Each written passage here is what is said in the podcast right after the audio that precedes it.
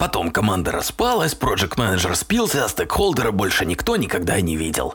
Корова сдохла, и мы решили писать наш подкаст.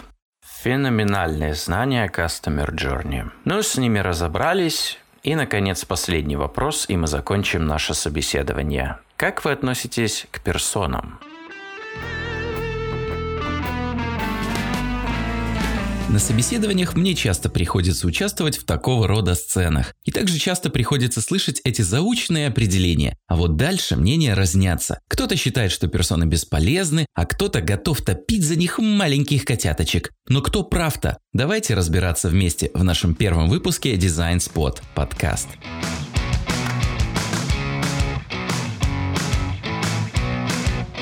Впервые то, что сейчас известно под именем персона, ввел в обиход никто иной, как Алан Купер. Он предположил, что повышение эмпатии к пользователю во время проектирования взаимодействия благотворно скажется на результате. И полагаю, он был прав. Когда ты четко представляешь себе, для кого ты создаешь продукт, какие у пользователя цели, какие характеристики для него важны, тогда и результат получается, ну, сфокусированным что ли. По классике Купер приводит пример с автомобилями. Если мы хотим создать новую модель, нам нужно понимать, для кого мы ее делаем. Лесорубу подойдет пикап, семьянину минивэн, а сердцеедам... Спортивный кабриолет. Если мы не выделим доминантного потребителя, то и получится у нас, ну, ничего толком у нас и не получится. Таким образом, можно сказать, что персона – это обобщенная репрезентация определенной группы пользователей, ну или архетип, если вам угодно, в котором собраны общие цели, важнейшие характеристики продукта и все такое прочее. Однако нужно быть внимательным, так как в роду персон есть несколько видов. Виды персон. Алан Купер был далеко не первым человеком, кто начал использовать термин «персона». Первым, если я не ошибаюсь, был Карл Юнг. Правда, подразумевал он под персоной скорее маску или роль, которую мы играем в обществе. Сейчас это нас, конечно, мало волнует, ведь мы говорим о проектировании взаимодействия. И при этом данный пример наглядно иллюстрирует, что под одним термином может укрываться много всего. Если вернуться к нашей теме, то когда кто-то говорит «персона», подразумевать он может следующее – маркетинговые персоны. Зачастую именно с ними путают персоны пользователей. Отличие здесь кардинальное. Маркетинговые персоны больше сконцентрированы на демографических признаках покупателей продукта. Их возраст, покупательская способность, любимые бренды, маркетинговые привычки и так далее. Заметьте, я использовал слово «покупатель» вместо «пользователь», чтобы подчеркнуть, что такие персоны направлены на увеличение продаж, составление маркетинговых стратегий, но никак не на улучшение опыта пользователя. Протоперсоны. Этот вид персоны уже однозначно направлен в нужное нам русло. Протоперсоны ставят нужды пользователей во главу угла и направлены на их полное удовлетворение. По сути своей, они практически ничем не отличаются от реальных персон, за исключением одной малюсенькой деталюшечки. Вся информация в них основана только на наших предположениях. Именно так. Можно сказать, что это гипотетическая персона, которая еще не подтверждена результатами исследования. А зачем нам использовать такой сомнительный артефакт, спросите вы? Ну, на безрыбье-то и рак рыба. То есть, когда денежки на полномасштабные исследования не выделяют, то уж лучше хоть как-то оформить свои предположения. Да и вообще, почему бы не рассмотреть их как промежуточный шаг в составлении реальных персон? То есть нам никто не мешает выстроить гипотезы, а после проверить их полевым исследованием. Заодно узнайте, как хорошо вы понимаете своих пользователей. Можно даже назвать эту игру User Bingo. Рабочие персоны. Наконец, рабочие персоны представляют собой оформленный артефакт из подтвержденных исследованиями фактов. Причем все они должны быть актуальны для вашего архетипа. О том, как грамотно составить артефакт, мы поговорим немного позже, а пока давайте подумаем, почему такой фееричный метод может терпеть такие же фееричные фиаско. Почему персоны не работают? Давайте взглянем, что же представляет собой современная персона. Шерстить сеть, например, и долго не нужно, ведь вас сразу заваливают разнородным стафом темплейтов, советов и всего такого прочего. Однако, убрав налет хайпа и обратившись к авторитетным источникам, мы можем наткнуться на вот что-то вот такое. Эм, да, простите, я забыл, что вы ничего не видите. В общем, я взял для препарации пример с сайта Nielsen Norman Group. Кстати, статьи «Почему персоны не работают». Давайте я опишу, что тут есть. Стоковые фоточки какой-то женщины, цитата Марка Твена, краткая сводка данных, не связанных с продуктом, огромное полотно текста о личной жизни, тройка непонятных вопросов, тройка бессмысленных и общих целей. Э, Все это направлено на увеличение эмпатии какой-то Джейд, чтобы, создавая продукт, делать его для нее, так? Вроде сходится, но по мне это просто бессмысленный кусок бумаги. И вот почему. Персона должна помогать принимать решения, чтобы конечный продукт приносил какую-то ценность пользователю, помогал ему достигать своих целей. А этот набор абсолютно общих фраз сгодится разве что для езды по ушам. И создавая вот такие вот артефакты, мы и создаем негативный имидж этого мощного инструмента. Ну так если он такой мощный, что ж он тогда терпит фиаско и дает повод для собственной критики? Тому я вижу несколько причин. Первой и самой банальной причиной будет путаница между маркетинговыми и пользовательскими персонами. Как несложно догадаться, если мы составим маркетинговую персону для нужд проектирования взаимодействия, толку от нее будет как от козла молока. Но так как дизайнеры не осведомлены об этой разнице, то и поднимается хайп, мол, «Мы составили и что? Чем это нам помогло?» Те, кто поступает именно так, лишь демонстрируют свою безграмотность в этом вопросе. Еще одной, и вы даже не представляете, насколько распространенной причиной провала персон, является их игнорирование. То есть даже если артефакт был составлен с соблюдением всей методологии, все гипотезы были проверены, в общем все как по учебничку, комарик носика не подточит, его потом просто складывают на полочку и достают только когда нужно делать кейс-стади. Кажется странным, что кто-то тратит столько сил на создание пылесборника, но, возможно, проблема лежит глубже. Люди могут просто не знать, как использовать артефакт дальше. Все трубят о повышении эмпатии, потому так легко поддаться соблазну и сказать «Вот мы составили, повысили, все, закончили». Но нет, поверьте, персона может сопровождать вас долгое время, помогать принимать решения. На другом конце спектра другая крайность. Персона используется, когда они просто не нужны. Давайте сразу поясним, персона – это не в каждом проекте затычка. Их использование очень ограничено. Многие не понимают этого и на каждый чих расчехляют свой шаблончик для заполнения. Не стоит упоминать, насколько потом популярен слух, мол, ничего нового персоны не дают, все и так очевидно. Так если все очевидно, зачем их было делать? Если у вас есть статистика по вашему проекту, которая дает вам все необходимое для принятия решений, не делайте персоны. Если данные, говорят, пользователи отваливаются на третьем шаге регистрации, то не нужно составлять персоны, нужно послушать данные. Первое, что стоит понять, если вы не хотите попасть в этот капкан, зачем вам вообще персона? Если на этот вопрос ответить вы не можете, просто не делайте ее. Вот когда вас действительно припрет, данных не будет, продукт новый, непонятно как позиционирован, вот тогда и стягивайте покрывало с вашего personatemplate.pdf, а лучше просто открывайте текстовый редактор.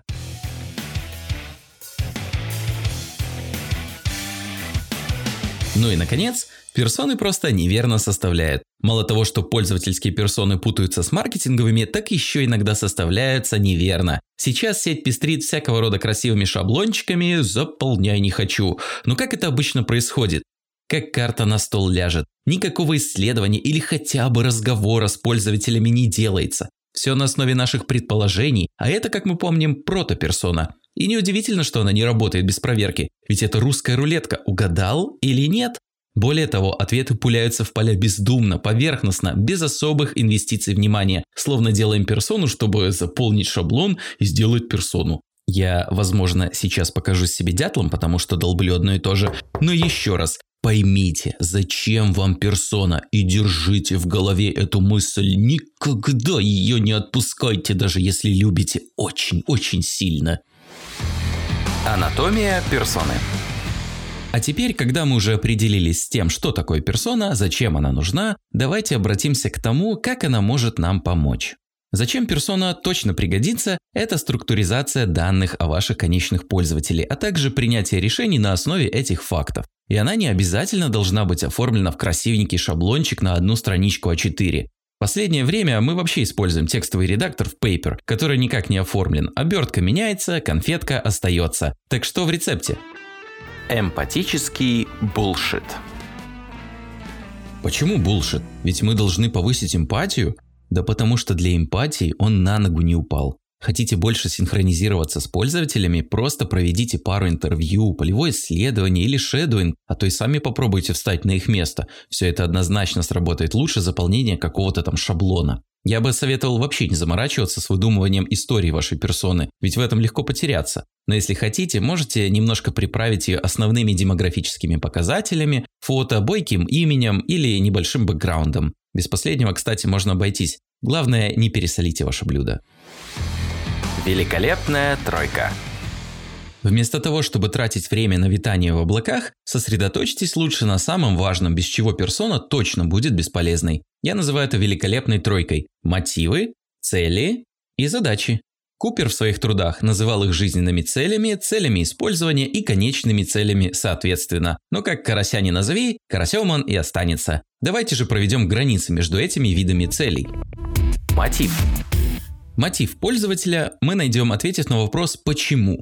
Обычно он всегда один, и он настолько глобальный, что выходит за рамки нашей системы. Можно сказать, что это основополагающий мотиватор, который заставляет человека заниматься делом, которым он занимается. Это корневая причина, и использовать ее напрямую вряд ли получится. Но как мы убедимся дальше, косвенно задействовать ее все-таки можно. Примерами мотивов могут выступать социальное одобрение, жажда самоутверждения, стремление к независимости, «мама, я уже большой» и так далее и тому подобное.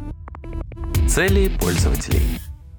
Собственно, цели пользователей обычно формируются исходя из ответа на вопрос, зачем ему использовать наше приложение. Таких целей может быть несколько, но все они работают внутри нашего пользовательского опыта. Цели обычно вытекают из мотивов. То есть, если мотивом для пользователя социальной сети будет социальное одобрение, то целями использования будут получение поддержки или обратной связи, расширение своего социального круга, общение с новыми людьми и так далее. Чувствуете разницу? Мотив такой жирненький, что не влазит в наш пользовательский опыт, а цели поменьше и протискиваются в него.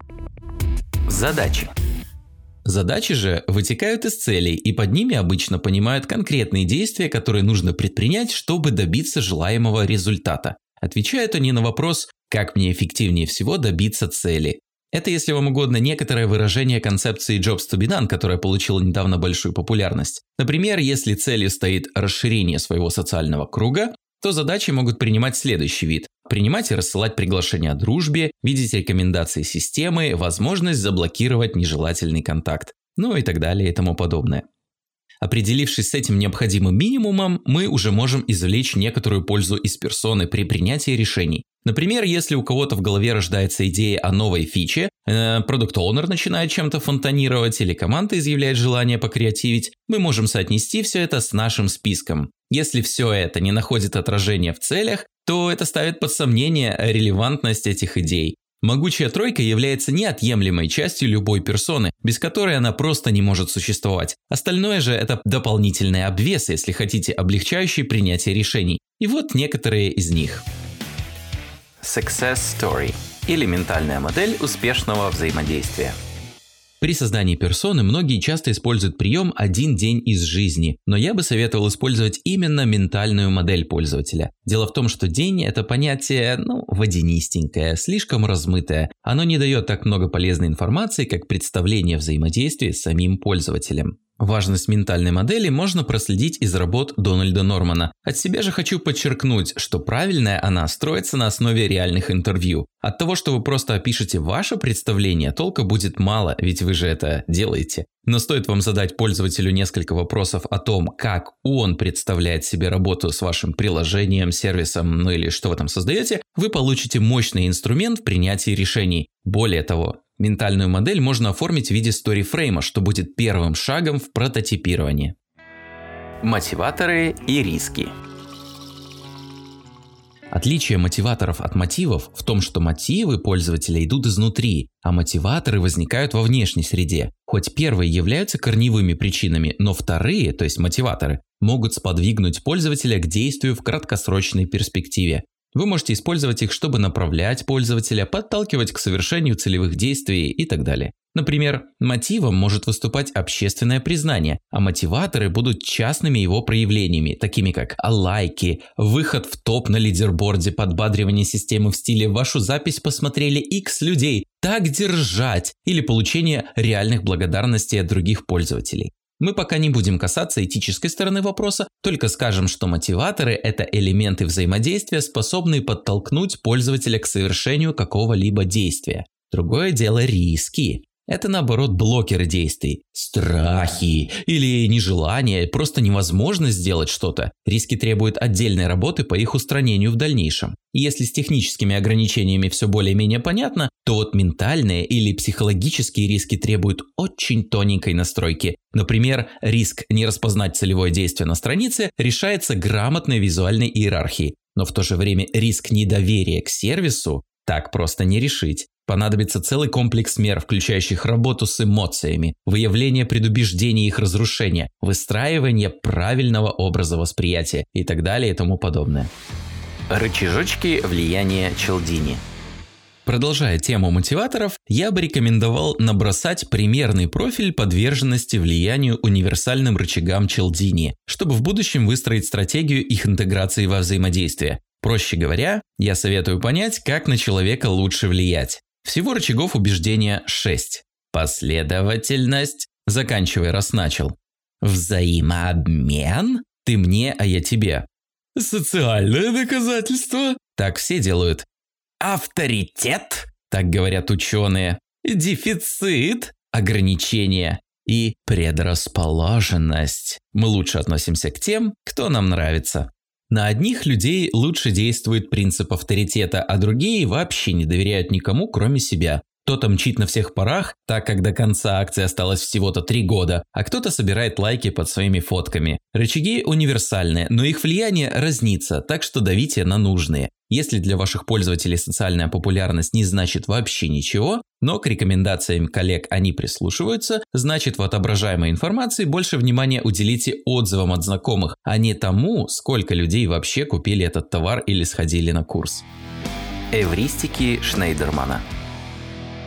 Этот пункт вообще не обязателен для персоны, однако я бы хотел, чтобы вы с ним познакомились. Все потому, что мне он реально помогает принимать решения и расставлять приоритеты.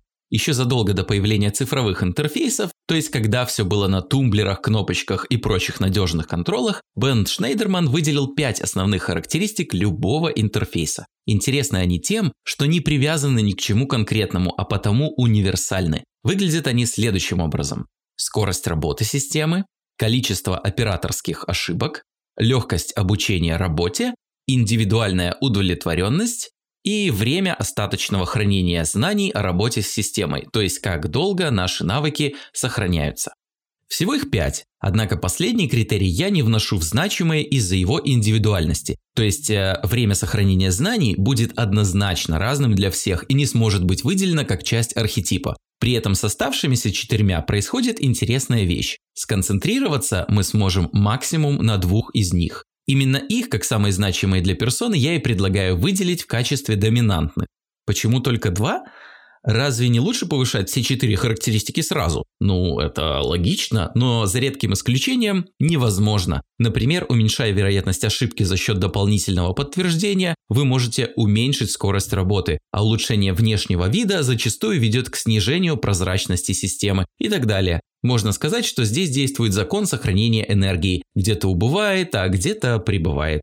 Я не говорю, что нет способа повысить сразу несколько критериев. Я сказал, что зачастую мы, к сожалению, лишены таких очевидных и выигрышных вариантов. Зато теперь, когда в следующий раз перед вами встанет моральная дилемма, у вас есть компас, который поможет принять верное для пользователя решение. Если это позволит улучшить доминантную эвристику, но немного пострадают неважные, делаем.